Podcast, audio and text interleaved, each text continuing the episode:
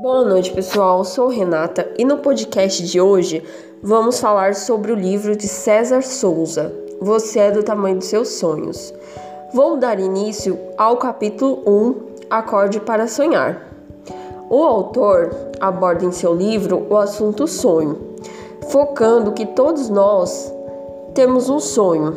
Sonho em ter sucesso na profissão, garantir um futuro melhor para os filhos, viver bem financeiramente, viajar, mas em geral nos entregamos à rotina desgastante do dia a dia e nos rendemos aos obstáculos, deixamos nossos sonhos para trás.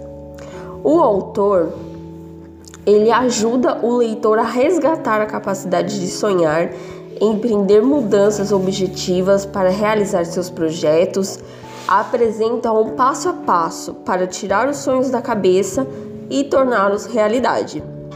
Ele apresenta alguns casos inspiradores, casos reais.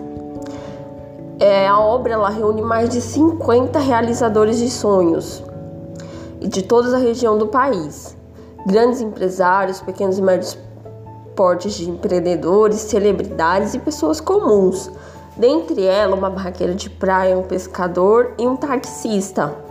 empresas que são líderes como Amil, Natura, Embraer, celebridades como Fernanda Montenegro e Carlinho de Jesus, personagens históricos e políticos como John Kennedy e Juscelino Kubitschek. São relatos que nos revelam como várias empresas e pessoas tiveram iniciativas vencedoras, nasceram dos seus sonhos íntimos, de seus realizadores e acreditaram no seu potencial a buscar recursos e aliados para, para concretizar seus sonhos. O livro é uma linguagem objetiva e prática.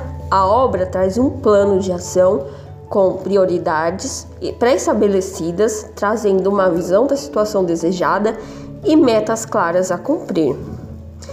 Este é o plano que permitirá transformar o seu sonho em projeto em realidade. E assim encerra esse capítulo, falando desses inspiradores que acreditam e batalharam pelos seus sonhos, que tem como objetivo, caro leitor, encorajar e fazê-lo mesmo.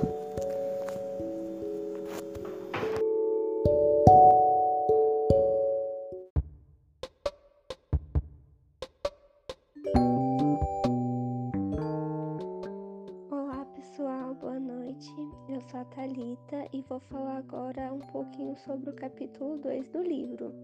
O título é Lute por seus sonhos. O capítulo ele começa contando a história de Osiris Silva, que é um estudante de Barueri que praticava aeromodelismo e ele queria se tornar engenheiro aeronáutico mas nem ele nem a família dele tinha condições de ir estudar no exterior, porque aqui no Brasil ainda não era realizado esse tipo de curso. E um dia, na sala de aula, ele fez uma pergunta para o professor dele sobre por que o Brasil não fabricava aviões. E a partir dessa curiosidade, ele começou a se interessar bastante sobre esse assunto e aos 19 anos ele iniciou sua trajetória, entrando para a Força Aérea Brasileira e foi crescendo com o passar dos anos, em meio a vários obstáculos que ele teve até criar a sua empresa, a famosa Embraer. O livro conta também nesse capítulo a história de Akio Morita, que é um empresário japonês e foi ele que criou a Sony. Esses dois exemplos que são mostrados no livro, né, eles apresentam como o desejo de uma pessoa pode se transformar em uma poderosa alavanca para, para tornar o sonho real. E o capítulo ele ensina muito que sonhar é necessário, mas não é o suficiente, porque nós devemos ter uma visão de onde queremos chegar e fazer escolhas para poder atingir aquelas metas e também é, temos que ser pessoas de atitude. Nós não podemos deixar de sonhar. E como o autor mesmo diz, que cada um é do tamanho do seu sonho, mas a fita métrica que mede esse sonho é individual. e ela tem que ser avaliada por nós mesmos, ou seja, somos nós que temos que calcular os nossos sonhos. Outra coisa muito importante que o autor fala nesse capítulo é que nós não devemos focar em apenas um sonho, porque às vezes nós ficamos tão presos em uma coisa e acabamos esquecendo de outras. E no final, quando nós paramos para perceber, às vezes acabamos não realizando nenhuma. E a gente acaba se arrependendo depois, né? Então, esse capítulo fala muito sobre sonhar acordado, criar expectativas, inventar coisas, acreditar nos nossos sonhos e o mais importante, que é lutar por eles. Então, o autor ele nos ensina que nós devemos sonhar bastante e não é dormindo. Nós devemos sonhar de olhos abertos, com a cabeça nas nuvens e os pés no chão.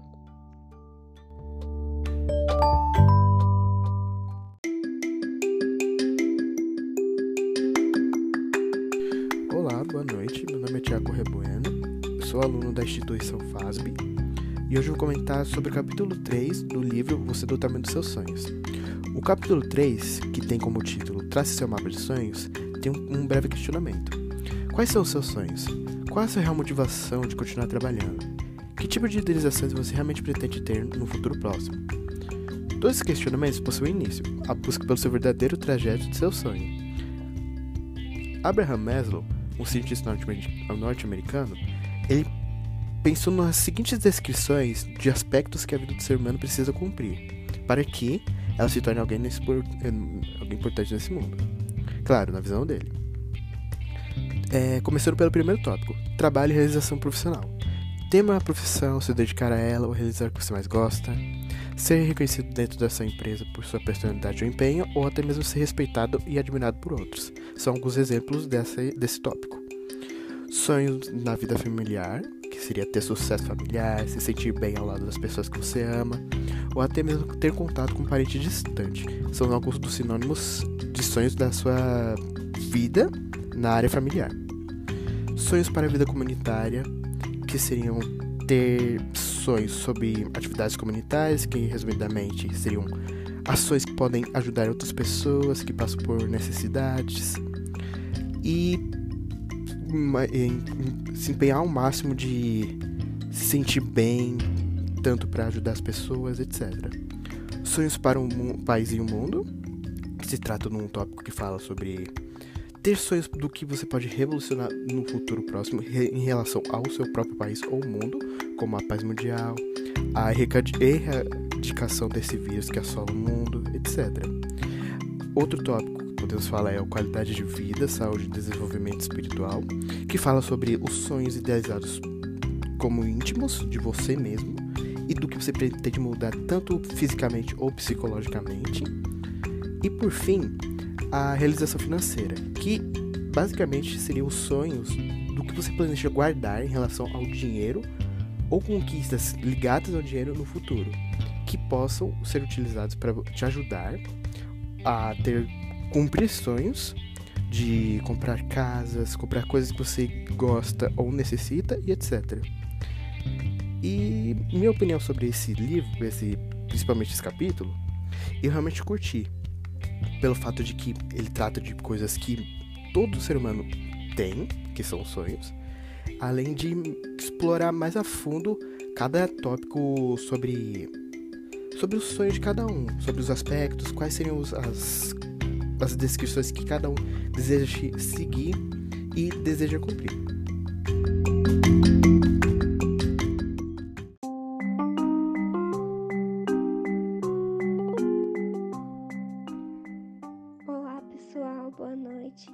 sou a Thalita e vou falar agora um pouquinho sobre o capítulo 2 do livro. O título é Lute por seus sonhos.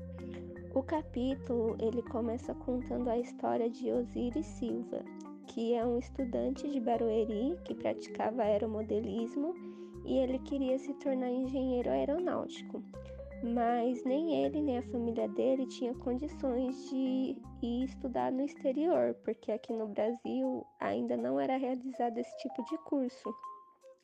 E um dia, na sala de aula, ele fez uma pergunta para o professor dele sobre por que o Brasil não fabricava aviões. E a partir dessa curiosidade, ele começou a se interessar bastante sobre esse assunto e aos 19 anos ele iniciou sua trajetória, entrando para a Força Aérea Brasileira e foi crescendo com o passar dos anos, em meio a vários obstáculos que ele teve até criar a sua empresa, a famosa Embraer. O livro conta também nesse capítulo a história de Akio Morita, que é um empresário japonês e foi ele que criou a Sony. Esses dois exemplos que são mostrados no livro, né, eles apresentam como o desejo de uma pessoa pode se transformar em uma poderosa alavanca para, para tornar o sonho real. E o capítulo ele ensina muito que sonhar é necessário, mas não é o suficiente, porque nós devemos ter uma visão de onde queremos chegar e fazer escolhas para poder atingir aquelas metas. E também é, temos que ser pessoas de atitude. Nós não podemos deixar de sonhar. E como o autor mesmo diz, que cada um é do tamanho do seu sonho mas a fita métrica que mede esse sonho é individual e ela tem que ser avaliada por nós mesmos, ou seja, somos nós que temos que calcular os nossos sonhos. Outra coisa muito importante que o autor fala nesse capítulo é que nós não devemos focar em apenas um sonho, porque às vezes nós ficamos tão presos em uma coisa e acabamos esquecendo de outras. E no final, quando nós paramos para perceber, às vezes acabamos não realizando nenhuma. E a gente acaba se arrependendo depois, né? Então, esse capítulo fala muito sobre sonhar acordado, criar expectativas, inventar coisas, acreditar nos nossos sonhos e o mais importante, que é lutar por eles. Então, o autor ele nos ensina que nós devemos sonhar bastante e não é dormindo. Nós devemos sonhar de olhos abertos, com a cabeça nas nuvens e os pés no chão.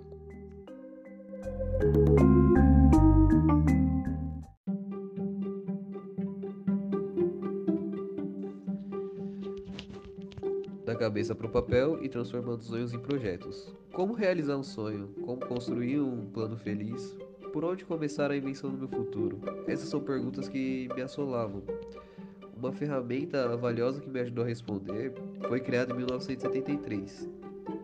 Bom, o nome dessa ferramenta era Metodologia de Resolução de Problemas. E o ponto de partida foi a chamada análise de campo de força, desenvolvida para explicar fenômenos sociológicos tinha o objetivo de demonstrar o equilíbrio entre a força impulsora e a força restritiva, que estabeleciam os obstáculos e incentivos de certos fenômenos que estavam na situação atual e não em uma situação desejada. Com o foco, com meu foco no contexto empresarial, é, as, os empresários eles tinham receio devido à oscilação da, da economia. Bom, é, esse prognóstico, o diagnóstico da situação presente, desenvolver uma, desenvolver uma visão clara da situação desejada, identificar os obstáculos e estímulos no, no caminho, definir as linhas de ação para chegar numa situação desejada e ao aplicar essa metodologia se tornava tanto um ganho profissional como uma ferramenta de uso pessoal. É, Baseado nisso, é, houve diversas contribuições ao longo dos anos nas empresas em que trabalhei. Em 98, eu decidi deixar o conforto de uma empresa para começar a fazer consultoria, é, acrescentando muito do, dos meus aprendizados e das novas coisas que eu tinha desenvolvido ao longo dos anos. Já realizado no falar do sonho americano, com casa, carro, filhos nascidos nos Estados Unidos, mas eu queria voltar pro Brasil, porque eu queria que, que a minha família tivesse é, contato com a minha cultura. E, e veio na cabeça, e quando eu vim pro Rio de Janeiro, sofri um acidente que me fez literalmente é, virar a cabeça e tomar a iniciativa para realizar meu sonho, porque O primeiro passo para transferir o sonho da cabeça para o papel.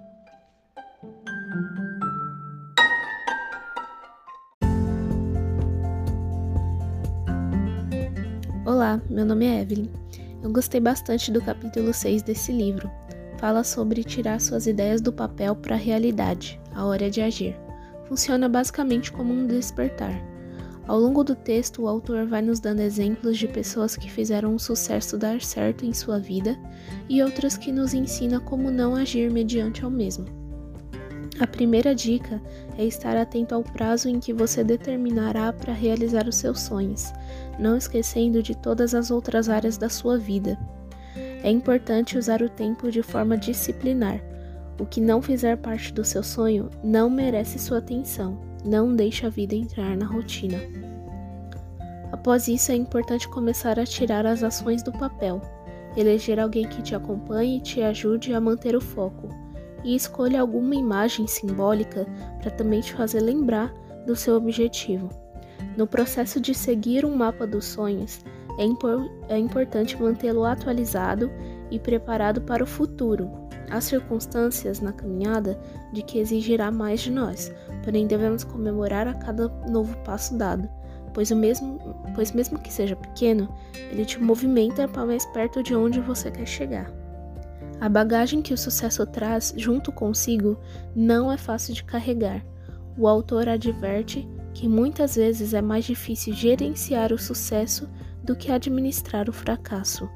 Guiar bem o sucesso é o que fará com que ele permaneça tomando cuidado com a vaidade, acomodação, poupar a criatividade de ter novas ideias, arrogância, perda da sensibilidade, ouvir pessoas erradas e com a falta de autodomínio.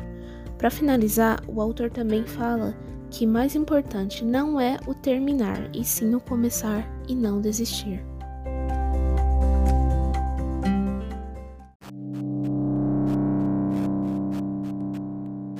Meu nome é Franciele, eu vou falar do sétimo capítulo, As 11 Atitudes dos Realizadores de Sonhos. Começa por determinação e perseverança onde destaca a irmã Dulce, uma freira que pediu autorização à Madre Superiora para ajudar os enfermos, transformando o antigo galinheiro do convento em um hospital. E do hospital iniciou uma das maiores obras sociais do Brasil. Criatividade e inovação, onde destaca a equipe Ninja, um serviço de táxi em Salvador, cujos diferenciais são rapidez, prontidão e atendimento personalizado 24 horas. Não acomodação. Depois de tudo dar errado para ele, o arquiteto hoje famoso João Armentano teve, teve que transformar várias quedas em passo de dança. Coragem e ousadia. Em 1960, Leila Diniz, uma atriz de 14 filmes, 12 telenovelas e muitas peças teatrais, escandalizou a sociedade brasileira numa época onde repreensão dominava o país, ao exibir sem pudor sua gravidez vestindo simplesmente um biquíni. Foco, foco, foco. Ex-apresentadora do telejornal mais assistido do país, Fátima Bernardes passou a apresentar um programa próprio e considerada o símbolo da mulher moderna e bem-sucedida capaz de conciliar a profissão, a vida familiar e os cuidados com a saúde. Disciplina com os detalhes. O navegador Amir Klink tirou os sonhos da cabeça e cruzou o Oceano Atlântico em um minúsculo barco a remo. Ele planejou tudo nos mínimos detalhes para nada dar errado. Desenvolver parcerias. Firmin Antônio investiu para que sua empresa se configurasse como um ótimo lugar para trabalhar, o melhor serviço para o cliente e o melhor investimento para os acionistas. Em vez de esperar condições favoráveis, ele buscou os recursos necessários por meio de parcerias. Estar preparado para ter sorte. Professor Richard de Psicologia do Reino Unido diz que a sorte não é um atributo mágico e sim um dom exclusivo de pessoas felizardas. Richard sustenta que as pessoas sortudas apresentam quatro tipos de atitudes básicas. 1. Um, criam oportunidades para coisas boas aconteçam. 2. Tendem a tornar decisões seguindo a intuição. 3. Acreditam que de fato terão boa sorte e insistem nos seus objetivos. 4. Adotam uma postura mais otimista do que pessimista. Inspirar pelos valores. O sócio fundador da Natura, Luiz Seabra, observava a preocupação com a aparência das pessoas ao seu redor e passou a nutrir o desejo de criar produtos para provar. Pro, desculpa, promover o bem-estar. Em vez do negócio ter valores, os valores também podem gerar oportunidade de negócio. Paixão. Carlos Dias atualmente tem uma fábrica de pijamas na Grande São Paulo. Depois de ser demitido por um grande corte de pessoa, pessoal no banco, foi vender bijuterias como um camelô. Um dia passou a fiscalização e levou tudo. Em vez de ficar se lamentando, ele comprou tecidos para sua mãe poder fazer cuecas samba canção, as primeiras peças de sua confecção que começou com ele, sua mãe e seu irmão, na garagem de casa. Hoje comanda uma empresa com 150 funcionários. Realizadores de sonhos conseguem o melhor dos outros dando o melhor de si. Apaixonam os demais porque são apaixonados pelo que fazem. Ele acrescenta à lista mais uma atitude: não paute sua vida pelo dinheiro.